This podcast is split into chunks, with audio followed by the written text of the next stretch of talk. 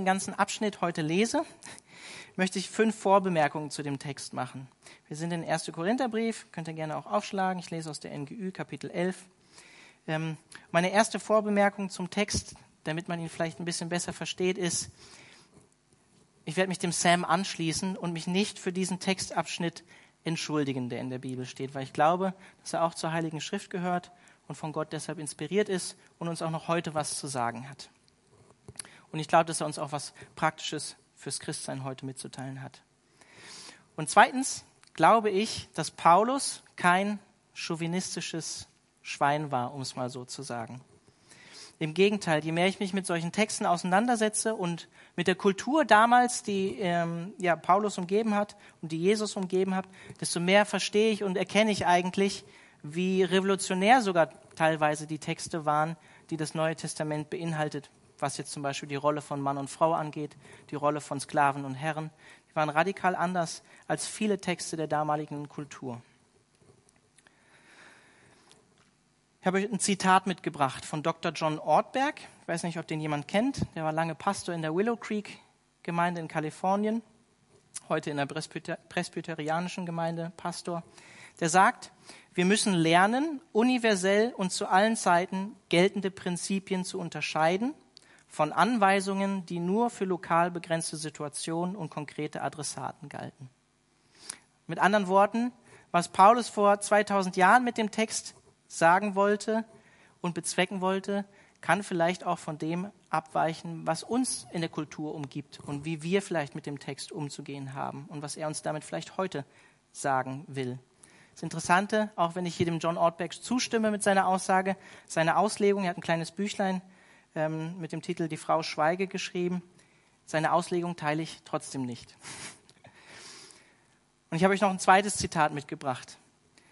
Ein Professor mehrere Doktortitel. Der Herr Schirmacher sagt, 1. Korinther 11, 2 bis 16 ist vielleicht der schwierigste Text des Neuen Testaments, der nicht nur als ein ganzes Heer von Auslegungen hervorgebracht hat, sondern in dem fast in jedem Vers ein eigenes, in der Literatur stark umstrittenes Problem liegt. Das Interessante ist beim Herrn Schirmacher auch, seine Auslegung teile ich nicht. Also es gibt äh, da echt wirklich viele verschiedene Sichtweisen zu dem Text und er sagt nicht umsonst, es ist einer der schwierigsten Texte aus dem Neuen Testament, um ihn zu erklären. Ich hoffe, ihr habt auch ein bisschen Zeit mitgebracht und einen wachen Kopf. Ähm, ja, möge Gott mir Gnade schenken, dass ihr mir folgen könnt und nicht verwirrter aus dem Gottesdienst geht, als ihr gekommen seid. Gell? Fünftens, wir wissen, ab Kapitel 7 hatte Paulus ja von den Korinthern berichtet, kommen wir nun zu dem, was ihr mir geschrieben habt. Der Paulus hatte mit den Korinthern Briefverkehr. Und dieser Briefverlauf zwischen den Korinthern und Paulus gab wahrscheinlich sogar noch zwei mehr, äh, zwei Briefe mehr von Paulus an die Korinther. Der ist uns aber nicht überliefert. Wir haben lediglich zwei von vier oder drei Briefen von Paulus.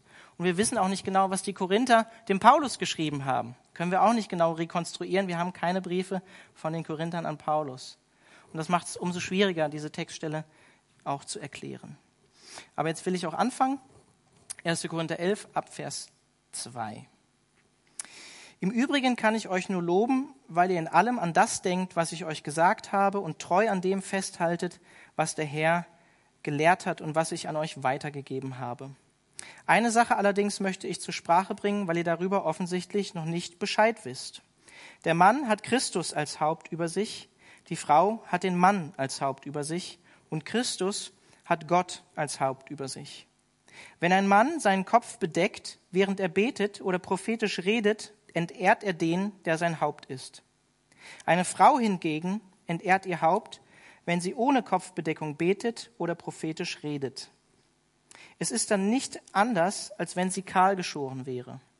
Denn eine Frau, die ihren Kopf nicht bedeckt, sollte so konsequent sein und sich auch die Haare abschneiden lassen. Nun ist es aber doch entehrend für eine Frau, kurzgeschnittenes Haar zu haben oder völlig kahl geschoren zu sein. Folglich soll sie auch eine Kopfbedeckung tragen. Der Mann soll keine Kopfbedeckung tragen, denn er ist das Abbild Gottes und spiegelt Gottes Herrlichkeit wider. In der Frau hingegen spiegelt sich die Herrlichkeit des Mannes.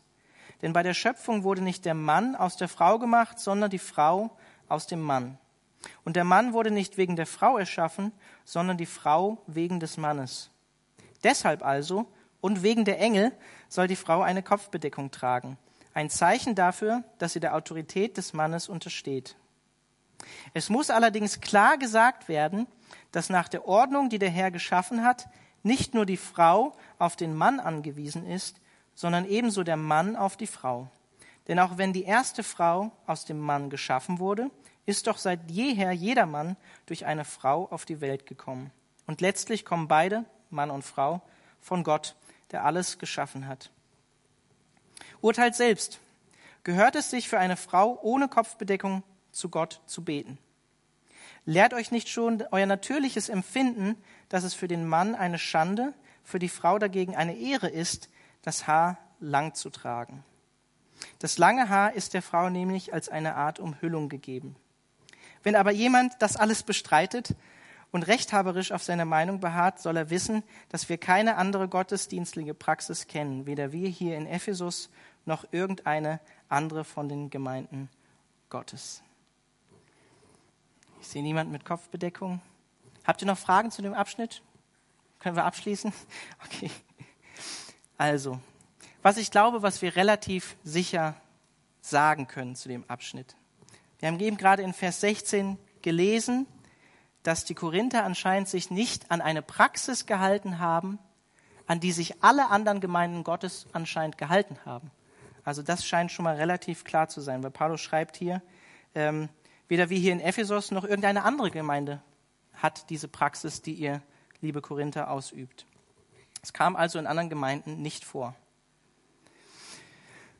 Zweitens, glaube ich, ist klar, dass das hauptsächliche Problem wohl dabei lag, dass korinthische Christinnen, die sich scheinbar weigerten, wie Paulus in Vers 5 und 6 sagt, beim Beten oder Prophezeien eine Kopfbedeckung zu tragen, ähm, dass das damals in der damaligen Kultur scheinbar nicht üblich war, diese Bedeckung wegzulassen im öffentlichen Raum. Und diese Praxis, diese Kopfbedeckung zu tragen, war scheinbar auch, wie Paulus in Vers 16 gesagt hat, in allen anderen Gemeinden eine gängige Praxis. Wahrscheinlich ging es dabei um eine Bedeckung des Hauptes der Frau als verheiratete Frau. Es war in der antiken römischen und griechischen sowie auch jüdischen Kultur üblich. Und diese Sitte kennt ihr vielleicht teilweise noch heute, gibt es sogar in Indien, könnt ihr das sehen, im Nahen Osten. Ähm, verheiratete Frauen gehen meistens ähm, mit einer Kopfbedeckung. In Indien ist es ein Sari ähm, aus dem Haus. Und in manchen Kulturen gehen nur Prostituierte ohne diese Kopfbedeckung aus dem Haus. Das ist natürlich zu unterscheiden von dem Schleier, wie wir ihn als Vollbeschleierung im, im, mit der Burka zum Beispiel kennen. Davon ist es zu unterscheiden. Ich habe euch auch ein paar Bilder mitgebracht.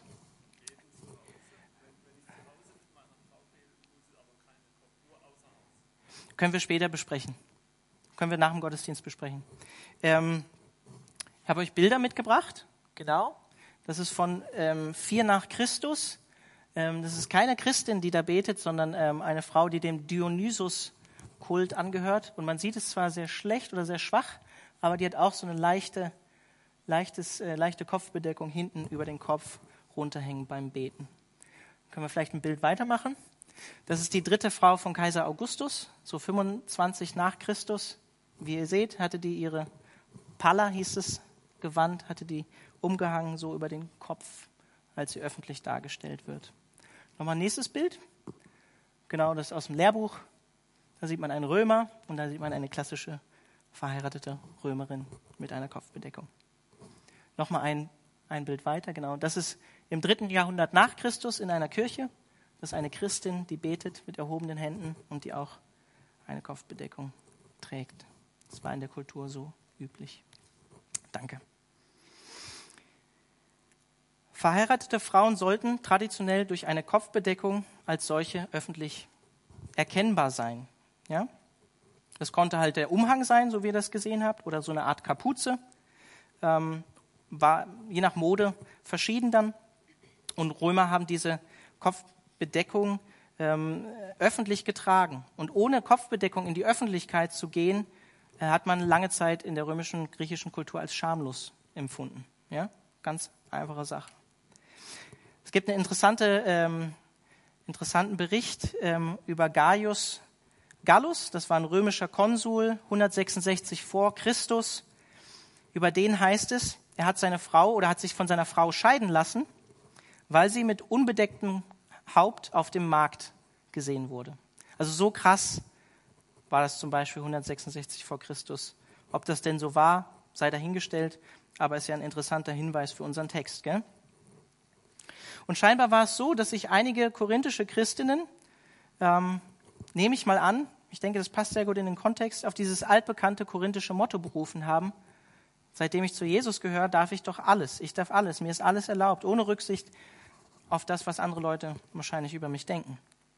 Vielleicht waren die Frauen auch der Ansicht in, in Korinth, dass das Evangelium sozusagen, vielleicht kennt ihr alle diese Stelle aus Galater, wo Paulus sagt, dass weder Mann noch Frau, weder Sklave noch Freier ähm, in, in Christus. Vielleicht haben sie sich auch darauf besuch, berufen, auf andere ähm, Aussagen von Paulus. Wir wissen es nicht so genau. Aber eins wissen wir relativ sicher, und das haben wir eben gerade auch gesehen, dass es kulturell nicht angemessen war, für eine Frau öffentlich ohne Kopfbedeckung unterwegs zu sein. Und Paulus sagt hier meiner Meinung nach nichts anderes, deshalb sollte das auch in der Gemeinde nicht so sein. Warum? Weil Konflikt vorprogrammiert war mit der Kultur drumherum. Und die korinthische Gemeinde als Ganzes ein schlechtes Zeugnis für die Nichtchristen drumherum war. Kein gutes Zeugnis nach außen. Und Paulus geht es darum, dass die Ehefrau eben nicht ihren Ehemann oder den Mann in der Gemeinde öffentlich beschämt, sondern ihn vielmehr in seiner Stellung, die ihm Gott gegeben hat, ehrt. Ja? Diese korinthischen Frauen, die diese Einstellung hatten, sollten ihre Rechte aufgeben und im öffentlichen Gottesdienst ihr Haupt bedecken und damit den Mann ehren. Keinen Anstoß in der Kultur geben, in der sie gelebt haben. Ich weiß, es ist alles viel Input, aber es ist einfach wichtig, um diesen Text gut zu verstehen. Und ich hoffe, ihr kommt gut mit. Uns ist schon bei Gesetzen aus dem Nahen Osten 1200 vor Christus ähm, ist uns schon überliefert, dass bei der Eheschließung ähm, der, der Kopf von der Frau mit einem Tuch bedeckt wurde. Und dieses bedeckte Tuch bei der Frau war ein Kennzeichen dafür, dass sie Ehefrau geworden ist. Schon 1200 vor Christus im Nahen Osten. Und letztlich ist diese antike Verhüllung der Ehefrau ein Vorläufer, vielleicht kennt ihr das alle, wenn, wenn, ihr, wenn ihr Hochzeiten mögt, vom Brautschleier. Ja? Vielleicht, das ist so diese abgespeckte Variante, die wir noch haben. Und vielleicht kennt ihr auch alle dieses Sprichwort unter die Haube kommen. Kennt, kennt ihr sicher, ne? Genau, das sind so die Überbleibsel von dem, was, was, wie das damals auch gehandhabt wurde. Und diese Kopfbedeckung symbolisiert quasi diesen neuen Status als Ehefrau, die der Autorität des Mannes untersteht. Und im Gegensatz zu heute wird es halt einmalig an einer Hochzeit gemacht, wurde die Kopfbedeckung halt damals immer getragen. Wenn man aus dem Haus gegangen ist, hat man diese Kopfbedeckung aufgesetzt. Und somit war erkennbar, a, das ist eine Ehefrau und ähm, vielleicht sollte ich mich als Mann da zurückhalten. Logisch. Ist vielleicht bei uns heute vielleicht rudimentär vergleichbar mit dem Ehering. Könnte man eventuell damit vergleichen. Es war ein Symbol der Scham sozusagen, wenn man diese Kopfbedeckung getragen hat. Was mir auch wichtig ist bei diesem Abschnitt zu erwähnen, in Vers 5 lesen wir, Frauen dürften öffentlich im Gottesdienst beten und prophezeien. Nur sagt Paulus halt, bitte schamvoll, angemessen, der kulturell, entspre kulturell entsprechend, mit Kopfbedeckung. Paulus konnte diese neue Kleiderordnung, die korinthische Christinnen eingeführt haben, nicht akzeptieren, weil sie ein bestimmtes Signal ausgesendet haben an die Kultur drumherum. Und Paulus macht das überspitzt in den Versen 5 bis 6 dann auch deutlich daran, dass er sagt, wenn ihr schon keine Kopfbedeckung tragt beim Beten im Gottesdienst, dann seid doch wenigstens so konsequent und lasst euch die Haare gleich ganz abschneiden. Also Paulus ist da ganz radikal und dieses Zeichen für die Haare ganz abschneiden lassen war ein Zeichen für Ehebruch entweder, für Prostitution oder dafür, dass es eine Frau war, die sich zu anderen Frauen hingezogen gefühlt hat. Ziemlich krasse Aussage von Paulus. Aber er macht deutlich, ihm ist es wichtig, dass wir mit dem, was wir tun und wie wir uns verhalten, dass wir angemessen in der Kultur, in der wir uns bewegen, verhalten. Und wenn wir damit symbolisieren mit dem, was wir tun, wir fühlen uns nicht dazu verpflichtet, ähm, unseren Ehemann zu ehren oder die eheliche Treue hochzuschätzen, dann sagt Paulus, erweckt ihr damit einen ganz, ganz schlechten Eindruck in der Kultur, in der ihr lebt. So verstehe ich grundsätzlich ähm, diesen Text. Und in der griechisch-römischen Kultur sollten sich diese korinthischen Christinnen eigentlich anpassen. Und ich glaube, das passt sehr gut zum Kontext, wenn wir ähm, vorher den Kontext angucken. Ja, da seht ihr die Überschrift, wenn ihr eine NGÜ dabei habt, richtiger Umgang mit christlicher Freiheit. Und da heißt es am Ende vom Abschnitt in Vers 31, was immer ihr tut, ob ihr esst oder trinkt oder was es auch sei, verhaltet euch so, dass Gott dadurch geehrt wird und dass ihr für niemanden ein Glaubenshindernis seid, weder für Juden noch für Nichtjuden, noch für die Gemeinde Gottes. Nach diesem Grundsatz handle auch ich. Bei allem, was ich tue, nehme ich Rücksicht auf alle. Ich bin nicht auf meinen eigenen Vorteil aus, sondern habe die vielen Menschen im Blick, denn ich möchte, dass sie gerettet werden. Folgt meinem Beispiel, so wie ich dem Beispiel folge, das Christus uns gegeben hat. Ich denke, das passt sehr, sehr gut zu dem, was Paulus im Kontext sagt. Vers 2, wer war letztes Mal hier, als Paulus über, äh, als ähm, Samuel, Samuel ähm, über den äh, Abschnitt gepredigt hat? Eins, zwei, drei, vier, fünf Leute, sechs Leute. Da hat er schon viel über Tradition gesagt. Also ähm, der Sam hat sich mehr auf den Traditionsbegriff hier ähm, im Vers 2 bezogen. Dazu möchte ich gar nicht so viel sagen. Deswegen mache ich in Vers 3 weiter. Und da sagt Paulus, eine Sache allerdings möchte ich zur Sprache bringen, weil ihr darüber offensichtlich noch nicht Bescheid wisst. Der Mann hat Christus als Haupt über sich, die Frau hat den Mann als Haupt über sich und Christus hat Gott als Haupt über sich. Ich persönlich bin davon überzeugt, weil es die Heilige Schrift so lehrt, dass Gott eine Ordnung innerhalb der christlichen Ehe und der Gemeinde eingesetzt hat. Und ich denke, dass wir das kontinuierlich im Neuen Testament wie im Alten Testament sehen. Ich finde es interessant, dass auch im Alten Testament, auch wenn es eher eine patriarchalische Struktur war, ähm, nur die Männer Priester waren.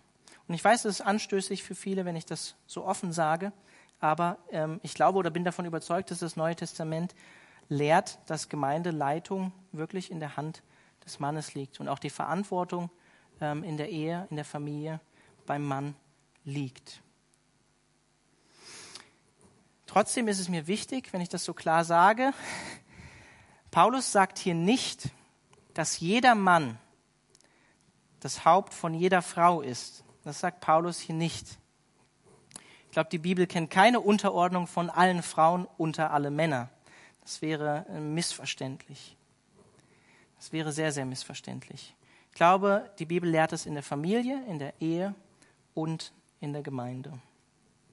Und es gibt eine große Debatte, ich will da gar nicht so tief einsteigen, weil es sprengt eigentlich den, den Rahmen, was das Wort Haupt in diesem Vers bedeutet, Kephale, griechisch, ob das jetzt eher ähm, Autorität oder Unterordnung bedeutet, was ich eher sagen würde, oder lediglich Ursprung sozusagen, könnte man dann übersetzen. Der Mann hat äh, oder ist, ähm, ja, der Mann, ähm, sozusagen, ja, genau, Christus sozusagen ist der Ursprung vom Mann ähm, und äh, die Frau ist der Ursprung sozusagen vom Mann und so weiter und so fort. So ein bisschen abgeschwächte Auslegung. Aber ich glaube, dass es nicht richtig ist, ähm, das so zu übersetzen. Es hat zwar auch seine Berechtigung, weil in Vers 8 sagt Paulus, ähm, sagt, sagt Paulus, ähm, Entschuldigung, in Vers 12 sagt Paulus, denn auch wenn die erste Frau aus dem Mann geschaffen wurde, ist doch seit jeher der Mann auch durch eine Frau auf die Welt gekommen. Also es bedingt sich beides. Es hat auch seine Berechtigung, davon Ursprung zu sprechen. Aber wenn ich ins Hebräische schaue, dann heißt das Wort auch Haupt, Oberster oder Erster, was äquivalent zu dem Wort Kephale ist. Später, okay? Später.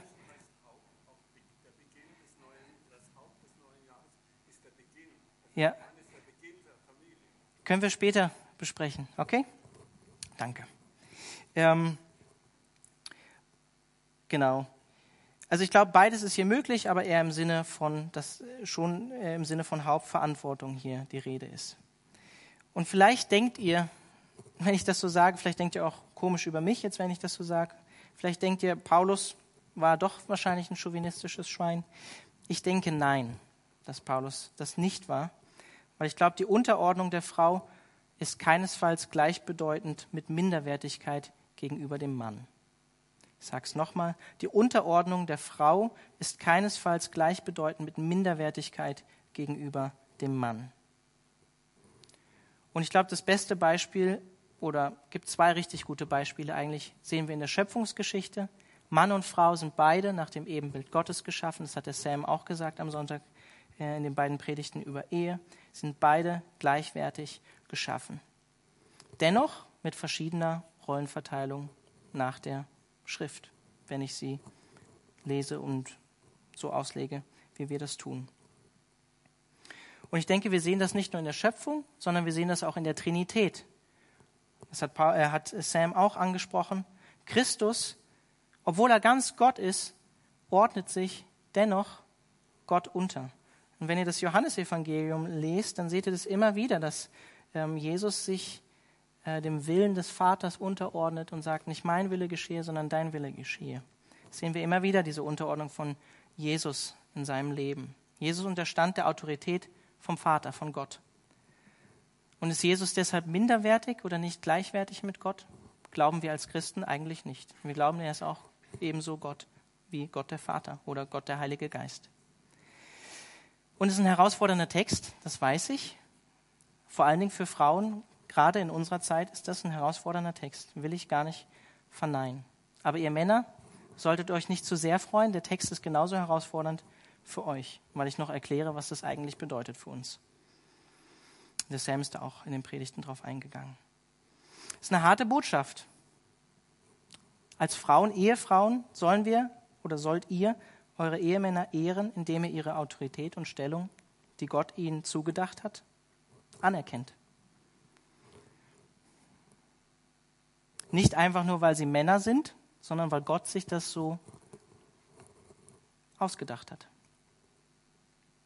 Weil Gott diese Ordnung sich ausgedacht hat. Und für die Ehemänner heißt das, Autorität die ihr habt in der Ehe, geht immer mit Verantwortung einher.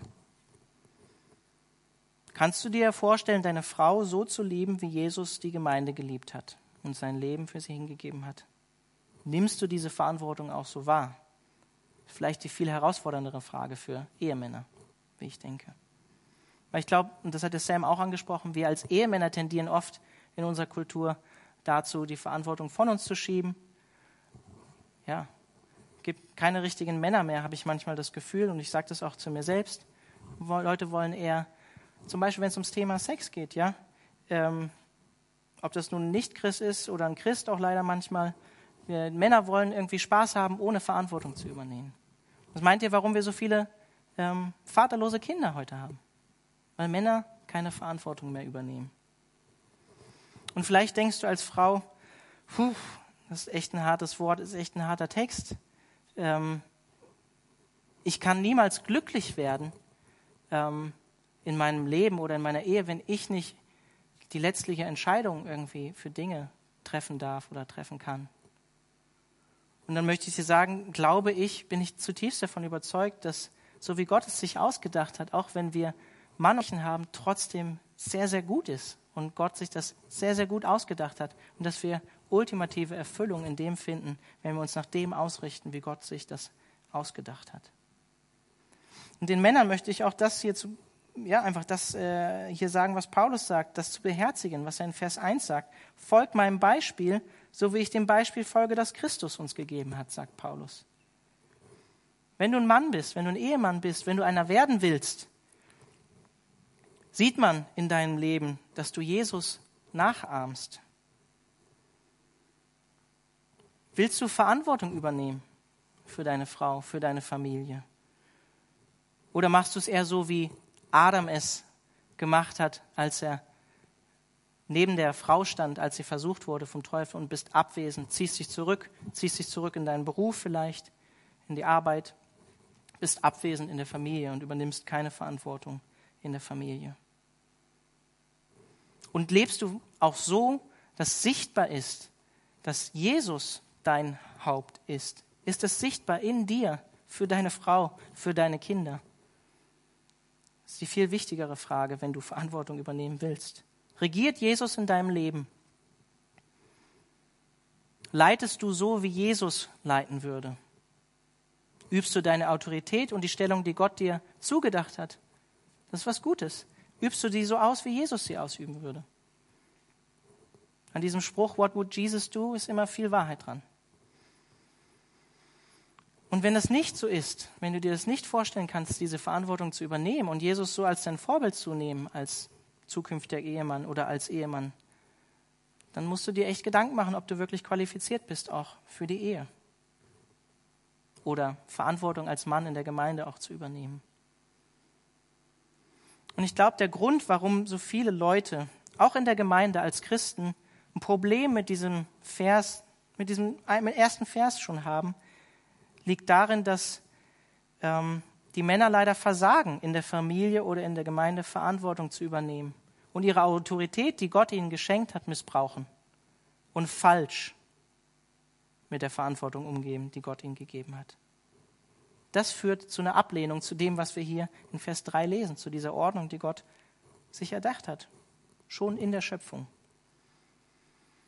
Und als Frau kannst du dir die Frage natürlich stellen, sieht man das in deinem Leben, dass du Jesus nachahmst? So wie Jesus sich dem Vater, Gott, untergeordnet hat. Sieht man das in deinem Leben, dass du deinen Mann ehrst und seine Stellung als Ehemann anerkennst? Sieht man das in deinem Leben? Das ist die Frage. Ich möchte trotzdem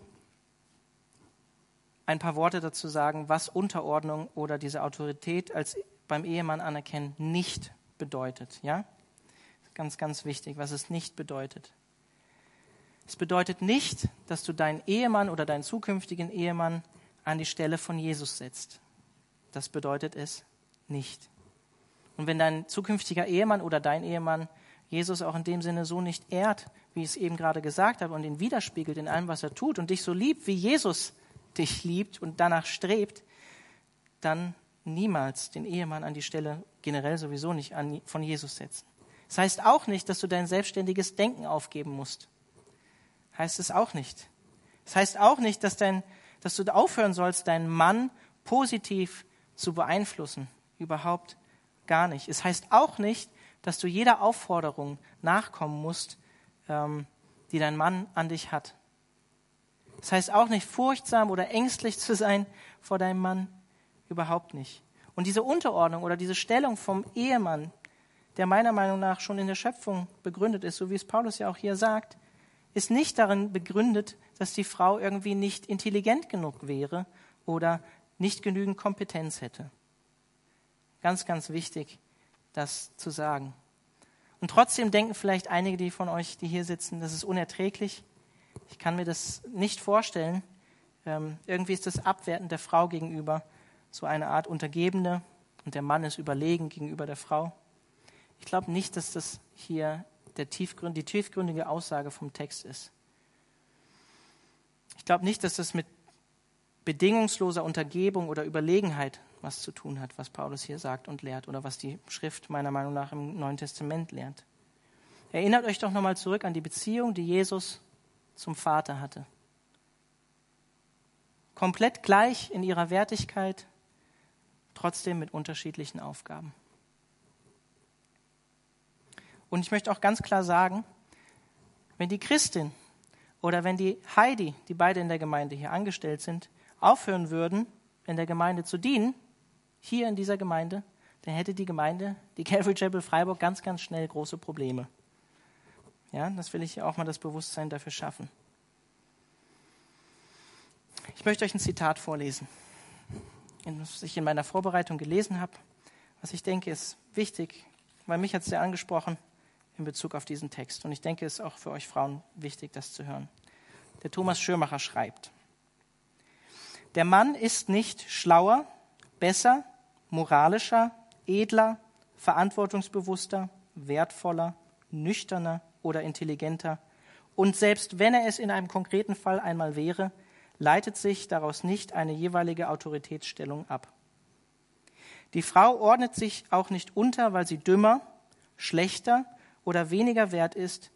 Dem widerspricht schon die Tatsache, dass die Frau überhaupt erschaffen wurde, weil der Mann nicht alleine klarkam und eine Hilfe brauchte. Interessante Aussage, oder? Übrigens, in Römer 5, Vers 14, wir lesen ja häufig, so Eva war die, die zuerst gesündigt hat, bezieht sich Gott ganz klar auf diese Verantwortung, die der Mann hat und sagt, durch Adam kam die Sünde in die Welt. Und Adam hatte auch die Verantwortung zu tragen. Weil wen ruft Gott? Wen ruft Gott nach dem Sündenfall, nachdem Eva auf die Schlange gehört hat und auch dem Mann gegeben hat? Wen ruft Gott? Adam. Gott ruft Adam als Verantwortlichen zur Verantwortung, zieht ihn zur Rechenschaft. Verantwortung übernehmen heißt auch gerade zu stehen für falsche Entscheidungen. Jetzt haben wir schon 8 Uhr. Wir sind in Vers 4. Okay. Wenn ein Mann seinen Kopf bedeckt, während er betet oder prophetisch redet, entehrt er den, der sein Haupt ist. Eine Frau hingegen entehrt ihr Haupt, wenn sie ohne Kopfbedeckung betet oder prophetisch redet. Es ist dann nicht anders, als wenn sie kahl geschoren wäre. Denn eine Frau, die ihren Kopf nicht bedeckt, sollte so konsequent sein und sich auch, ähm, und sich auch die Haare abschneiden lassen. Nun ist es doch entehrend für eine Frau, kurz geschnittenes Haar zu haben oder völlig kahl geschoren zu sein. Folglich soll sie auch eine Kopfbedeckung tragen. Bin ich ja bereits schon auf, am Anfang darauf eingegangen. Warum entehrt ein Mann sein Haupt bzw. Christus in der damaligen Kultur, wenn er eine Kopfbedeckung beim Beten trägt? Habe ich schon gesagt?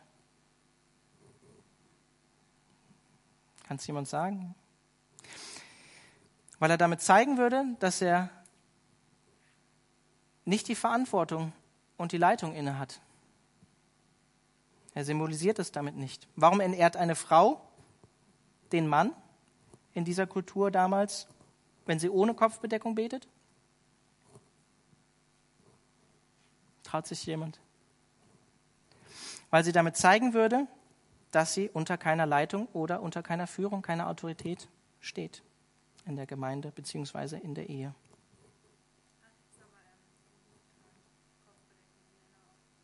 Genau. Können, können wir auch, können wir gerne auch nochmal später drüber reden. Vielleicht ist euch aufgefallen, was meint Paulus mit dem Scheren lassen? Bin ich ja auch vorhin schon drauf eingegangen. Ist ihm wichtig, er überspitzt das hier, dieses Signal, was die Korintherinen damit ausgesendet haben. Ähm, ihr lasst euch ja auch nicht die Haare abschneiden und ähm, stellt euch als Ehebrecherin, Prostituierte oder Lesben dar. Und genauso wenig sollt ihr auf die Kopfbedeckung verzichten und sagen, hey, eheliche Treue ist mir nicht so wichtig, die Autorität vom Mann ist mir nicht so wichtig. Darum geht es Paulus überspitzt mit dem Haare abschneiden lassen. Vers 7 bis 10. Der Mann soll keine Kopfbedeckung tragen, denn er ist das Abbild Gottes und spiegelt Gottes Herrlichkeit wider. In der Frau hingegen spiegelt sich die Herrlichkeit des Mannes. Denn bei der Schöpfung wurde nicht der Mann aus der Frau gemacht, sondern die Frau aus dem Mann. Und der Mann wurde nicht wegen der Frau erschaffen, sondern die Frau wegen des Mannes. Deshalb also und wegen der Engel soll die Frau eine Kopfbedeckung tragen, ein Zeichen dafür, dass sie der Autorität des Mannes untersteht. Paulus gibt hier weitere Erklärung dafür, warum das mit der Kopfbedeckung angebracht ist und warum der Mann die Verantwortung in der Familie und der Gemeinde trägt. Und ich habe mich auch schon darauf bezogen, Paulus bezieht sich hier auf ein fundamentales Basic in der Bibel. Schöpfungsgeschichte. Und ich möchte einfach mal so in den Raum werfen, wie denkst du über die Schöpfungsgeschichte, wenn du diese Schöpfungsgeschichte liest? Wir leben in einer Zeit, in der auch Christen und in christlichen Gemeinden Schöpfungsgeschichte nicht mehr als das gesehen wird, was sie, ich sage mal, seit Jahrhunderten im christlichen Glauben, wie sie da gesehen wurde. Ähm, wird vielleicht als Mythos oder ähm, komische Geschichte abgestempelt. Wie denkst du darüber?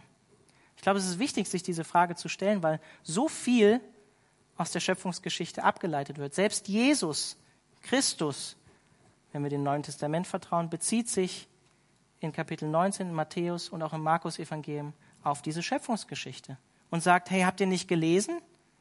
Habt ihr nicht gelesen, was Gott am Anfang gemacht hat, wie er Mann und Frau geschaffen hat? Und leitet dann auch daraus die Ehe ab. Jesus selbst. Paulus sagt hier, Gott erschafft Adam zuerst und begründet das mit der Abfolge der Schöpfung. Und er sagt, die Frau wurde dem Mann als Hilfe geschaffen, die ihm entspricht. Sozusagen der Zweck der Schöpfung der Frau. Und Gott bringt auch die Frau, wenn wir die Schöpfungsgeschichte lesen, Gott bringt die Frau zu Adam und nicht umgekehrt.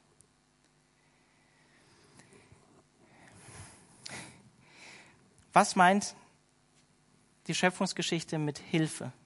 Vielleicht denken vielleicht einige, wenn sie hier sitzen, schon, das hört sich auch so abwerten an. Meint, meint, was meint die Schöpfungsgeschichte damit? Meint sie Haushaltshilfe? Wahrscheinlich nicht, glaube ich. Ich finde es ganz interessant, wenn wir uns das Wort im Alten Testament angucken. Hilfe bedeutet eigentlich das, was Gott selbst im Alten Testament ist. Hilfe und Beistand wird im Alten Testament nur, fast nur Gott zugeschrieben. Was ist der Heilige Geist? Unser Beistand, unser Helfer. Also ich glaube, dieses Wort ist auf keinen Fall irgendwas Abwertendes, auch wenn viele das da vielleicht hineinlesen.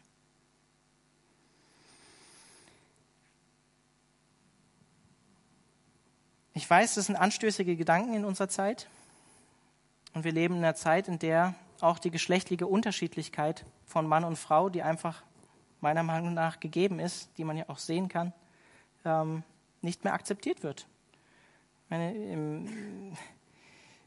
ich brauche nur das Stichwort Gender Mainstreaming geben, dann fallen bei euch vielleicht schon einige Gedanken dazu. Ich glaube, das Problem mit der Rolle vom Mann als Verantwortlicher in der Ehe liegt auch darin, dass wir in einer Zeit leben, wo, ähm, wo sehr autonom gedacht wird. Ja, es geht darum, was, was ich machen will, das ist wichtig.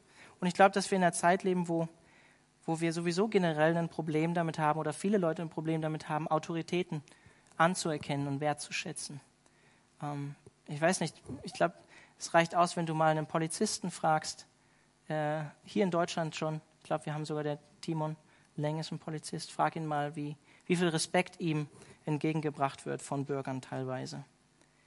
Ich glaube, das ist einfach ein allgemeines Problem auch. Und dann lesen wir in Vers 10 von den Engeln. Vielleicht fragst du dich, was, was hat jetzt die Fußballnationalmannschaft mit dem Golfclub zu tun? Was meint Paulus da mit den Engeln? Es gibt eine, ich kann es eigentlich gar nicht genau sagen, es gibt eine, eine, einen Blumenstrauß von Auslegungen dazu, ja. Aber es gibt zwei Erklärungen, die ich relativ plausibel finde, ja. Das eine ist, Engel sind ein Symbol von Autorität. Wenn ihr zurückdenkt, wenn ihr die Bibel lest, dann sehen wir, dass Gott Engel geschaffen hat, noch vor den Menschen. Und Gott hat Ordnungen geschaffen, gegen die sich auch einige Engel, und wir glauben ja letztlich, ähm, wir können es nicht ganz genau hundertprozentig sagen aus, dem, ähm, aus der Bibel, aber dass auch der Satan selbst mal ein Engel war, der sich gegen die Ordnungen Gottes aufgelehnt hat und äh, rebelliert hat und sich nicht an die Ordnung Gottes gehalten hat. Und entweder meint Paulus das hier in diesem Sinne, dass man halt diese Autorität, die Gott eingesetzt hat, nämlich dann auch die Rolle von Mann und Frau, nicht verlassen sollte, weil es ging schon einmal nicht gut.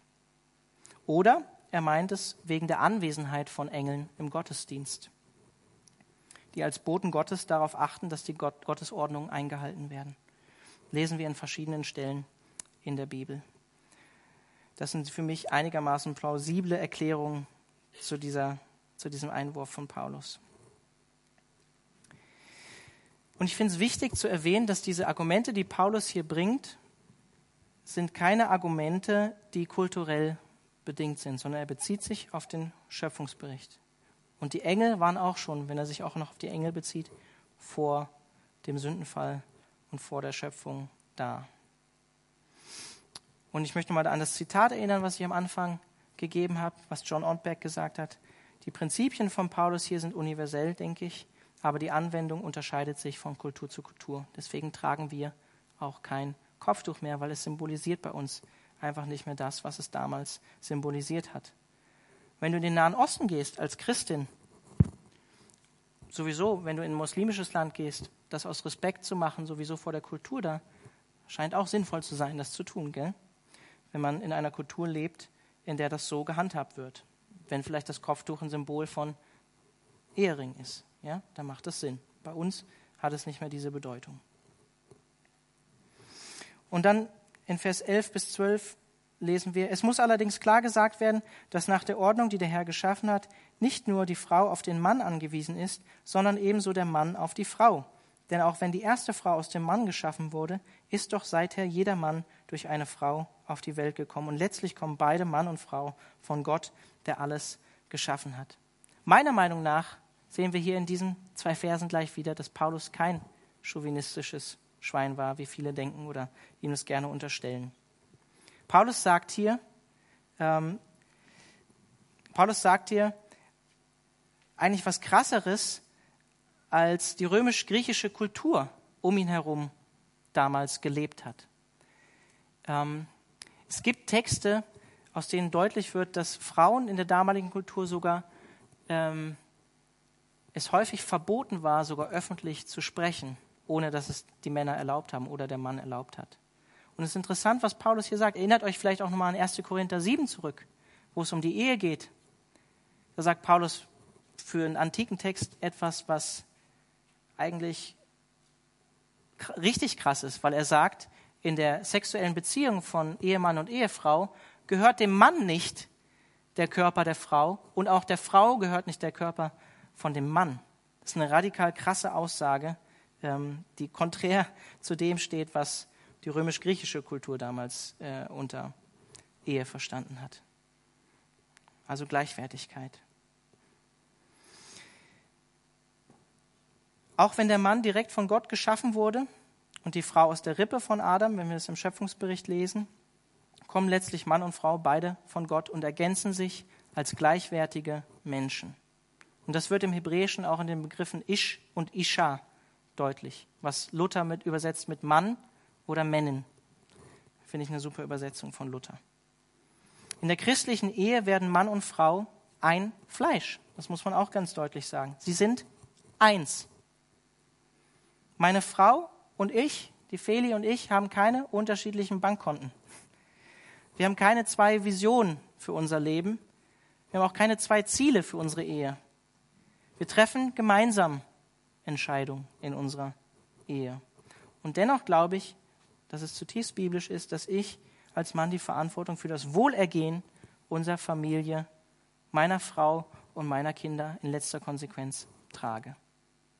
Verantwortung übernehmen. Vers 13 bis 16, und dann habt ihr es auch schon geschafft. Urteilt selbst. Gehört es sich für eine Frau ohne Kopfbedeckung zu beten? Lehrt euch nicht euer natürliches Empfinden, dass es für den Mann eine Schande, für die Frau dagegen eine Ehre ist, das Haar lang zu tragen. Das lange Haar ist der Frau nämlich als eine Art Umhüllung gegeben. Wenn aber jemand das alles bestreitet oder rechthaberisch auf seine Meinung beharrt, soll er wissen, dass wir keine andere gottesdienstliche Praxis kennen, weder wir hier in Ephesus noch irgendeine andere von den Gemeinden Gottes.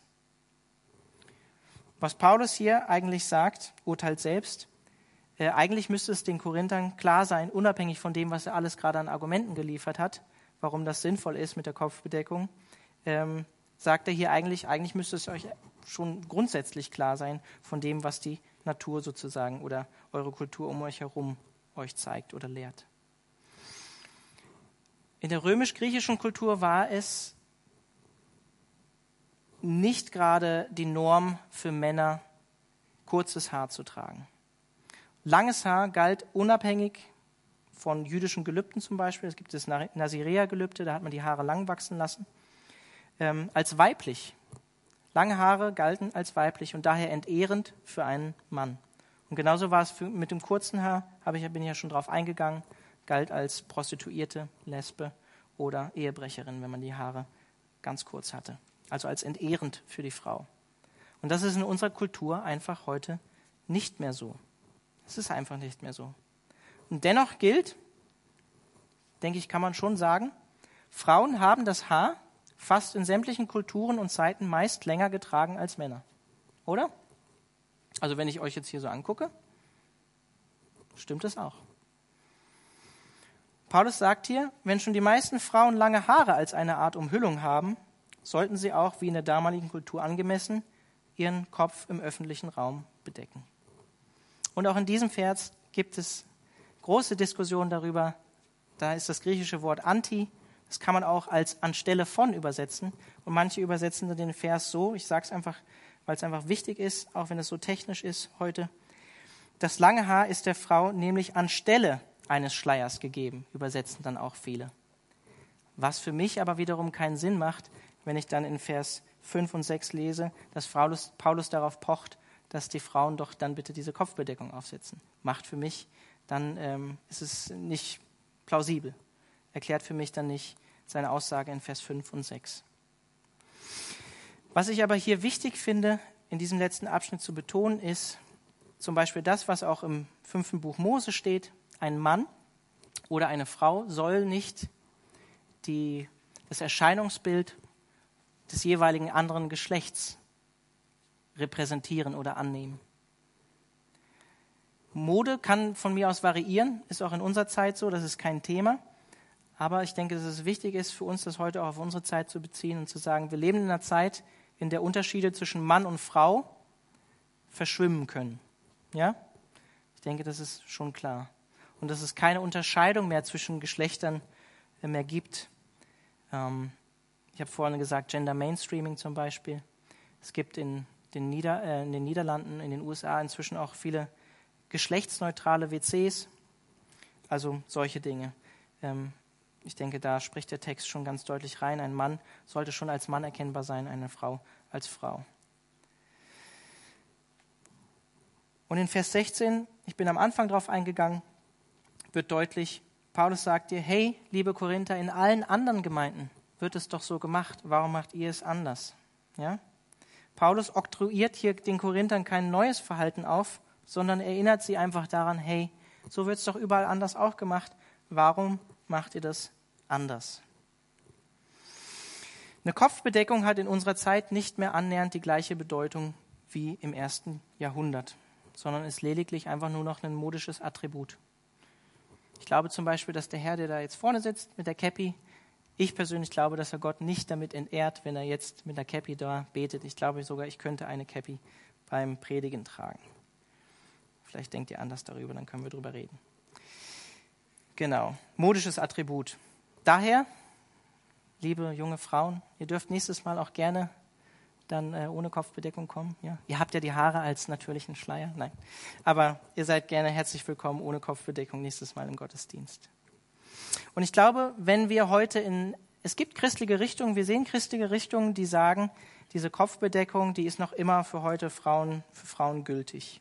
Und ich glaube, ich hoffe, das ist deutlich geworden in dem, was ich erklärt habe zu dem Text. Ich weiß, es ist heute sehr technisch und vielleicht nicht so erbauend und ermutigend. Ähm, tut mir leid. Aber ich hoffe, es ist deutlich geworden. Der Fehler bei dem Denken daran liegt, wenn man sich die Kultur der damaligen Zeit und so anschaut, dass ja eben diese Kopfbedeckung nicht nur im Gottesdienst getragen wurde, sondern wie kulturell üblich, Paulus sagt, oder die damals immer getragen wurde. Jedes Mal, wenn man aus dem Haus gegangen ist. Und eigentlich müssten die Leute, die sagen, ähm, Kopfbedeckung ist heute noch ähm, wichtig für die Frau, auch dann so konsequent sein, wie es damals war und die Kopfbedeckung eigentlich auch in der Öffentlichkeit die ganze Zeit tragen. Ich glaube, das ist ein Missverständnis. Also was ist das ethische Grundprinzip für uns heute aus diesem Abschnitt?